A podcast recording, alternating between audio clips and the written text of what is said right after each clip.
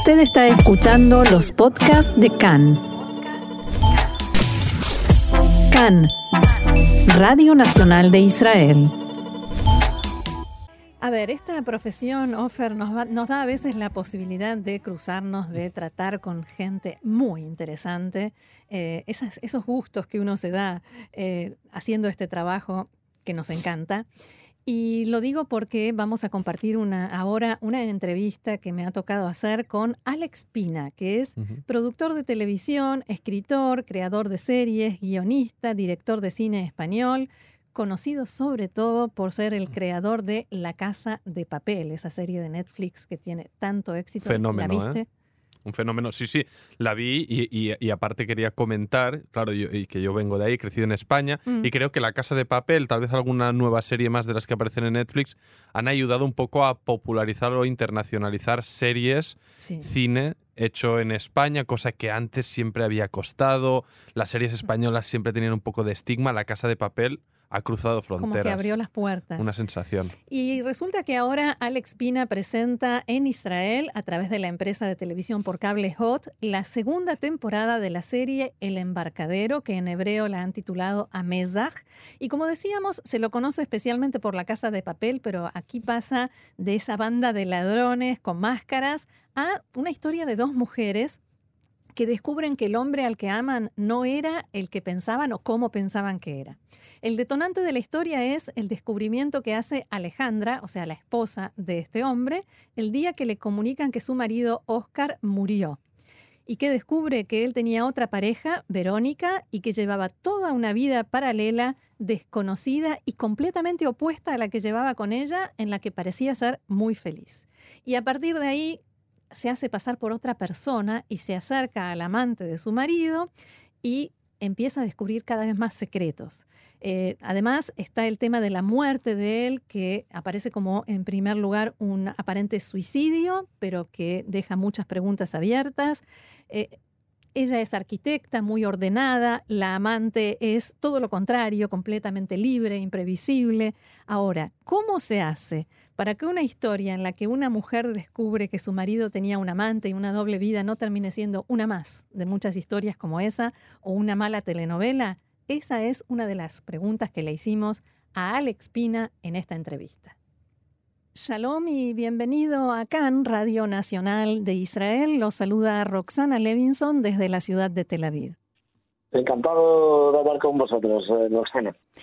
Bueno, y el tema que nos convoca hoy y que tenemos el honor y el gusto enorme de dialogar con usted hoy es porque mm, precisamente lo que anticipábamos, la presentación de la segunda temporada de El Embarcadero aquí en Israel, Amezach en hebreo.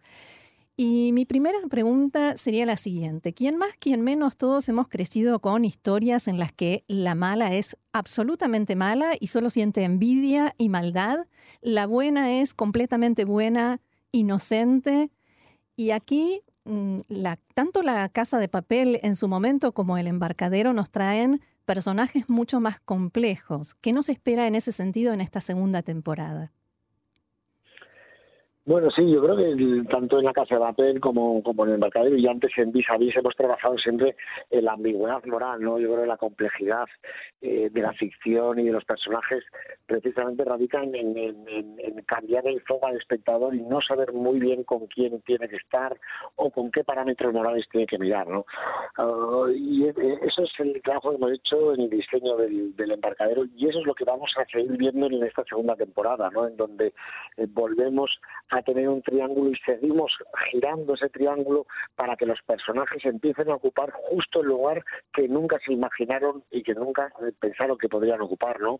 En el caso de Verónica va a girar a un sitio que está en antítesis de lo que ella era y por supuesto Alejandra, eh, la esposa, la viuda, va a oscilar hasta generar un nuevo triángulo, ¿no? Cosa que era absolutamente impensable en el personaje antes de la muerte de su marido. Con lo cual seguimos explorando estas relaciones humanas complejas y la propia identidad humana que hace que aunque tengamos una vida durante un tiempo, durante 40 años, de pronto puede hacer que cambien todos nuestros parámetros emocionales, morales y empecemos a sentir de forma diferente a lo que lo habíamos hecho. ¿no?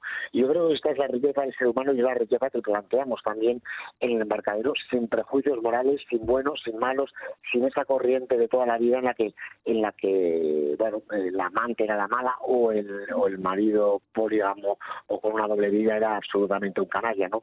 Hemos querido quitar esos prejuicios morales y trabajar en una exploración del ser humano y de las emociones humanas. Más allá de esta exploración, ¿se puede decir que la serie refleja o intenta reflejar un cambio que experimentan hoy en día las relaciones?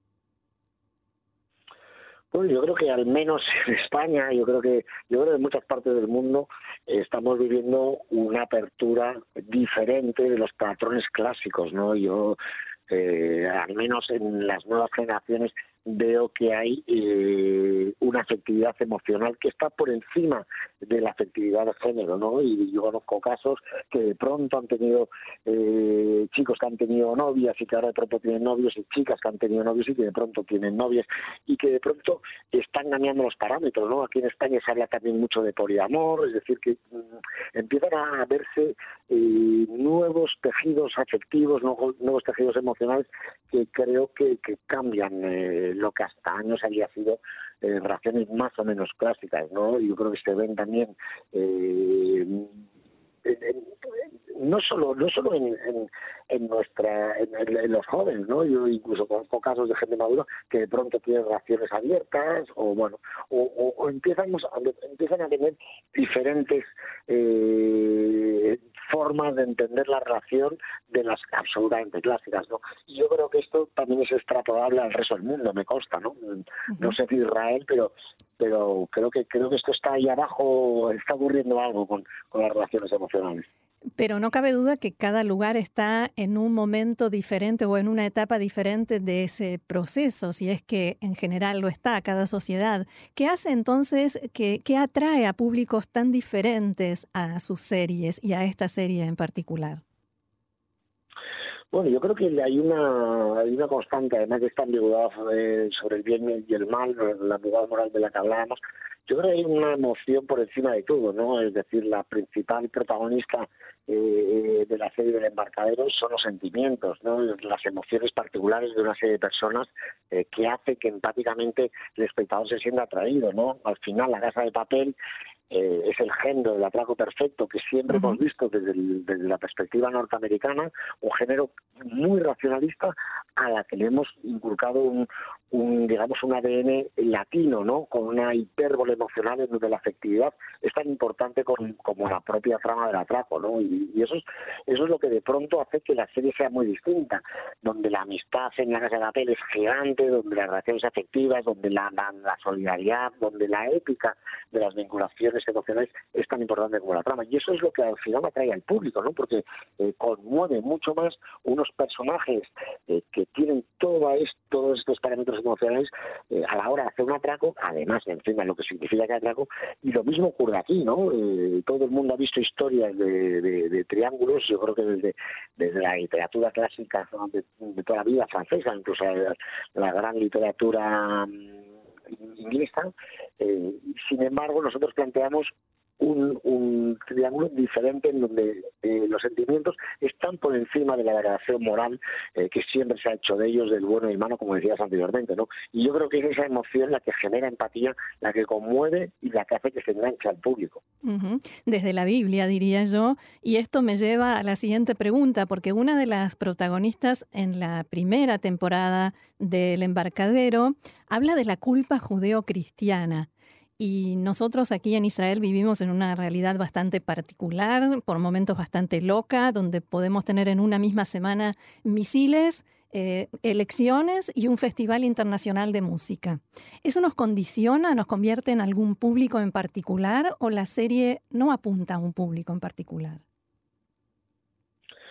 Bueno, yo creo que la serie apunta a públicos eh, que tienen eh, esta inquietud acerca del sentido humano, ¿no? Yo creo que y, creo que eso está en todos los espacios eh, y en todas las sociedades del mundo, así que por, muy local que sea, porque la serie está en un sitio muy pequeñito de España, que es la Albufera, donde se cultiva el arroz, mm. eh, y creo que es extrapolable a todo el mundo, ¿no? Y el hecho de que mm, lo que me comentas, en la situación de Israel sea convulsa y sea Mm, de, algunos aspectos absolutamente dinámica y, diferencial, creo que no implica que los personajes tengan sentimientos y, bueno, y también se encuentren atrapados eh, a la hora de juzgar moralmente los hechos, como, como, como hablan en la primera temporada de la culpa judío-cristiana. Creo que al final las tradiciones con las que estamos educados y de las que somos mm, prácticamente tejido eh, cerebral mm, eh, son inherentes a nosotros mismos, ¿no? De hay que ver, eh, a la hora de escribir esta serie, era muy complicado quitarnos todos, todo ese tejido que viene arraigado en las tradiciones nuestras para mostrar personajes que no estén diseñados por, un maniqueísmo del bien y del mal, ¿no? Y es muy difícil escribir de esta manera porque todos los, tenemos dentro, nuestras tradiciones hemos crecido con ellas y es muy difícil quitarlas, entonces, eh, eh, y, de alguna manera cada uno tiene las suyas, pero todo el mundo se ve reflejado en todas las culturas en, este asunto. Al final, eh, un triángulo es algo que parece muy vulgar, pero que, que todo el mundo ha oído hablar de algo así, ¿no? Todo el mundo conoce a alguien que le ha ocurrido esta situación en todo el mundo. Y, creo que eso hace que sea universal. Si además lo tratas con emociones y sentimientos, hace que sea todavía más universal. Más allá de que la protagonista se llama Alex o le dicen Alex, ¿cuánto de usted hay en esta serie? ¿En el embarcadero quizás de su propia historia o de sus conflictos? Bueno, yo mm, quizás de, las emociones, ¿no? Yo realmente mm, narrativamente eh, no suelo aportar muchas historias de las tramas de mi vida que no son que no son dignas de, una gran novela o de una gran narrativa, pero yo creo que las emociones sí que intentamos contar muchísimas cosas, ¿no? Yo creo que ahí donde está realmente la fuerza de todo esto. Eh, yo creo que mm, el, personaje de Alejandra no tiene mucho que ver conmigo, aunque se llame Alex, la verdad, eh, pero sí que tiene que ver una cierta mm, timidez patológica que, con, que, de alguna manera comparto con el personaje, una perspectiva cómica incluso en el drama que el personaje no tiene. Eh, había cosas que, nosotros siempre trabajamos con el, con el personaje que, era tan políticamente correcto que cuando llegaba al forense que le estaba haciendo la autopsia, que le había hecho la autopsia, le daba la mano y le saludaba con una sonrisa, ¿no? Y, era el marido que estaba en la, en la, en la, en la camilla. Con lo cual, eh, siempre metemos algo del personaje, de nuestro propio sentido del humor negro, a mí me gusta mucho el humor negro, pero, pero de la trama realmente de escribir hay poca cosa que la mía es bastante aburrida, la verdad. Ahora, volviendo a, Israel, ¿Qué posibilidades hay de que alguno de sus próximos proyectos se pudiera realizar en Israel, quizás con aroma, con escenas de Medio Oriente, lo histórico, lo moderno y al mismo tiempo con tantos contrastes como tiene esta región del mundo? Pues realmente estamos, eh, siempre estamos preparando eh, parte de los rodajes fuera de España últimamente cada vez más, ¿no? Y la casa nos, hemos viajado mucho eh, por varios países y continentes en, las últimas entregas y, precisamente el paisaje eh, tan contrastado de, Israel es una de las posibilidades que tenemos en mente. Yo creo que eh, ahora mismo nuestra idea es rodar en, muchos sitios del mundo y desde luego no se descarte Israel. Ojalá pudiéramos hacerlo en breve. A propósito de historia, la historia del embarcadero en, eh, en, la primera, en la primera temporada no está contada en forma cronológica. Eh, mi primera pregunta es ¿por qué? Y la segunda es si la segunda temporada también va a ser así. Bueno, es una constante nuestra, casi es una cuestión de estilo, ¿no? Es como las pinceladas de un pintor. Nosotros trabajamos en las cuatro últimas series que hemos hecho eh, con, el tiempo desestructurado, ¿no? Al final yo creo que el espectador hoy en día ve tanta ficción al cabo de la semana que es un experto, ¿no? Se dedicara, yo siempre digo que se dedicara al mismo tiempo eh, que dedica a ver ficción en televisión a estudiar eh, pues neurocirugía, probablemente sería cirujano, ¿no? Así que el, espectador es, un gran experto y, y, eso hace que nosotros podamos desestructurar el tiempo eh, de la nuestro antojo, porque el espectador es el que lo recompone en la cabeza, ¿no? Y esto además eh, te da muchas posibilidades narrativas y de espectáculo. En la casa de la peli es evidente, ¿no? Estamos cambiando los tiempos constantemente y a veces manejamos cuatro o cinco tiempos diferentes y no ocurre nada. El espectador lo recompone, sabe que Bebé está muerto, por lo tanto sabe que es pasado, ¿no? Y aquí ocurre lo mismo. Eh, Oscar León está muerto y por lo tanto sabe que eso pertenece al pasado, ¿no? Y nos permite, cuando hay un tema en el presente, por ejemplo el aborto, nos permite jugar con cómo, cómo fue las, las, las, dos dimensiones del aborto que tuvieron en, en, la vida pasada y en la vida presente, ¿no? Y eso hace que, que, que, que, sea más rico y más exuberante las posibilidades. Siempre, siempre trabajamos con el tiempo desestructurado porque creemos que dan, que dan más juego y, y por supuesto la segunda lo, lo hacemos igual, sí. Y técnicamente a nivel visual, porque entre La Casa de Papel y la primera temporada del Embarcadero hubo una diferencia muy grande. ¿Cómo será esta segunda temporada?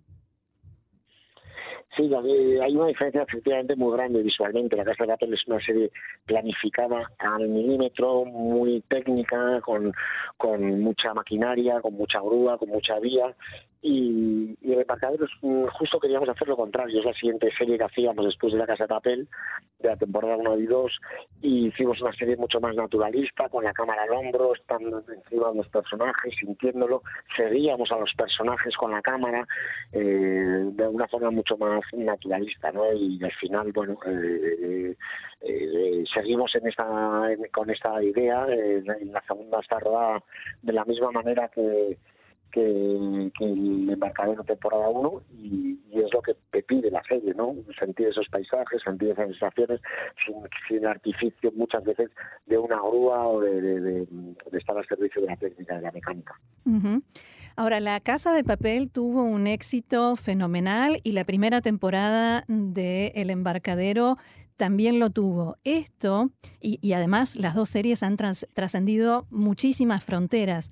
¿Hasta qué punto esto es un respaldo? O sea, lo que viene de Alex Pina es buena calidad y en qué medida se convierte en un elemento de presión. Tiene que ser de buena calidad. Bueno, yo creo que el elemento de presión lo tenemos ya nosotros mismos, ¿no? En autocrítica y en la propia identidad de la productora que tenemos, ¿no? Al final la productora es una es una productora de creativos, eh, con un director de fotografía que es Mega Moedo, con un director que es Jesús Colmenar, con varios guionistas, Esther, eh, yo, eh, con productores, bueno, con gente que cree eh, que la ficción tiene que ser diferente porque viene clonándose desde hace mucho tiempo, ¿no? Hay, eh, hay ocurre ya, eh, el año pasado creo que se hicieron 500 y pico series solo en Estados Unidos, o sea, imaginemos ¿no? el nivel de producción audiovisual que hay ahora en el mundo, estamos realmente en una burbuja, con lo cual hace tiempo que nosotros decidimos que teníamos que ir por lo que nosotros hemos llamado la vía lateral, ¿no? Y en esa vía lateral eh, intentamos hacer las cosas de forma diferente. Eh, la ambigüedad moral de la que hablamos en contenidos, o esto que estamos hablando eh, de cómo rodar, o lo de los tiempos, por parte de un estilo que intenta aportar algo nuevo al panorama de, de, del audiovisual, ¿no? Y, la presión la, la, llevamos puesta, es decir, muchas veces eh, cuando estamos en la pizarra y diseñamos una secuencia, decimos entre los guionistas, la hemos visto, y si la hemos visto, la tiramos porque eh, no queremos eh, escribir nada y rodar nada que ya uno tenga la sensación de haber visto, igual que los personajes. Muchas veces cuando ve una, un, el espectador una serie de, de, crímenes con un detective, de pronto dice, pues estoy, yo tengo la sensación de haberlo visto, ¿no? Eso es lo que queremos evitar en Vancouver y para eso necesitas mucha autocrítica, así que la presión nos la ponemos nosotros, que tiramos muchísimas secuencias y hacemos muchísimas versiones de guiones. Estamos entre 15 y 20 versiones de cada guion, precisamente buscando esa vía lateral. ¿Cuánto tiempo lleva el proceso completo de una, una serie como El Embarcadero? El Embarcadero costó mucho tiempo el, el, diseño de la serie porque eh, nos hicieron un encargo de hacer un, un triángulo, de hacer la historia de un triángulo y dedicamos muchísimo tiempo a hacer una historia de un triángulo que no se hubiera visto, precisamente por esto que te hablaba, por esta autocrítica y por esta necesidad de aportar algo nuevo a yo creo que la historia más común del de mundo, como decía antes, de la Biblia. Sí. Entonces, eh, realmente dedicamos muchísimo tiempo precisamente a, a a contar esto, ¿no? Entonces, eh, diseñamos dos mundos, dos universos totalmente diferentes, uno que fuera la ciudad, la urbe, una, una Valencia mucho más mm, apoteósica de lo que incluso es en, edificaciones, y, un, y, una sensación de campo eh, más anacrónica de lo que incluso es la albufera, ¿no? Con motos que recordaban eh, ¿Y el auto? a la época antigua sí, los coches, ¿no? Yo quería quería que esa parte de la albufera fuera como, como la memoria que tenemos eh, de nuestra infancia, de los veranos de nuestra infancia, ¿no? para, para, para contar las dos, las dos, los dos universos de las chicas, ¿no?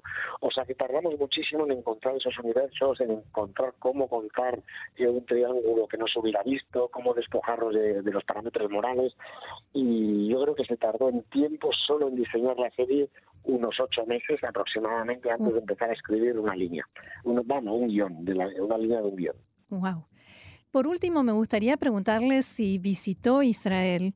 Eh, creo que sí, que últimamente visitó Israel, ¿no? No, no, estuve a punto de visitarlo, pero tuve que cancelarlo en el último momento por, por, por bueno, por una cuestión de, rodajes y de, problemas de, la serie que estamos haciendo, pero estuve a punto de ir, efectivamente. Está bien informada, pero finalmente no pude ir. ¿Cuánto conoce de la televisión israelí, de los formatos eh, que en los últimos años se han vendido muchos al exterior, de las producciones israelíes? ¿Es algo que se investiga antes de traer una creación a un país? Bueno, yo lo que eh, conozco, conozco eh, parte de, de, la producción de maíz, que se de muy buena calidad, y yo me quedo fundamentalmente con, con Homeland, ¿no? pero pero es cuando nosotros escribimos yo mm, no lo hago pensando en, en el país al que va ni siquiera soy yo quien quien vende o quien se dedica a ello no yo intento hacer la mejor serie posible que los conflictos que aparezcan sean universales y si esto ocurre probablemente tenga sentido en otros países con, con culturas muy diferentes. La casa de papel eh, para mí ha sido algo absolutamente eh, no sé cómo decirlo, exótico, que se vendiera a países tan, tan diferentes, bueno, o que fuera éxito en países tan diferentes eh, como Turquía o, Israel o, países eh, de Latinoamérica donde teníamos muy poca presencia. Sí, ha funcionado muy bien en muchísimos países, en Brasil, que ni siquiera habla nuestro idioma, ha sido un éxito rotundo, ¿no? Y, y de pronto en Arabia Saudí también. Entonces, yo creo que a veces eh, haciendo conflictos universales que, que, pueden sentir todo, todo el mundo, pues, pues ocurre esto, pero, pero no pensamos en ello, la verdad, no pensamos en qué país podemos vender. Tan diferentes de España y tan diferentes entre sí, ¿no? Y tan diferentes entre sí, efectivamente. Imagínese Arabia Saudí y Israel, ¿qué, por qué tiene que ver? Pues, Exacto. Eh, bueno, entonces eh, lo esperamos aquí cuando pueda, cuando se dé la oportunidad de, de, que pueda visitar y le agradecemos muchísimo, realmente le agradecemos muchísimo por este diálogo y por esta posibilidad de poder ver aquí en Israel la segunda temporada de El Embarcadero, a Mezach, que será sin duda un gran éxito también aquí. Pues muchísimas gracias, es un placer para mí, que Israel es eh, realmente el público de Israel nos quiere muchísimo, eh, con la casa sobre todo, y espero que ahora también con el embarcadero, así que muchas gracias a ustedes. Muchas gracias, hasta pronto, shalom. Hasta pronto, chao, chao, shalom.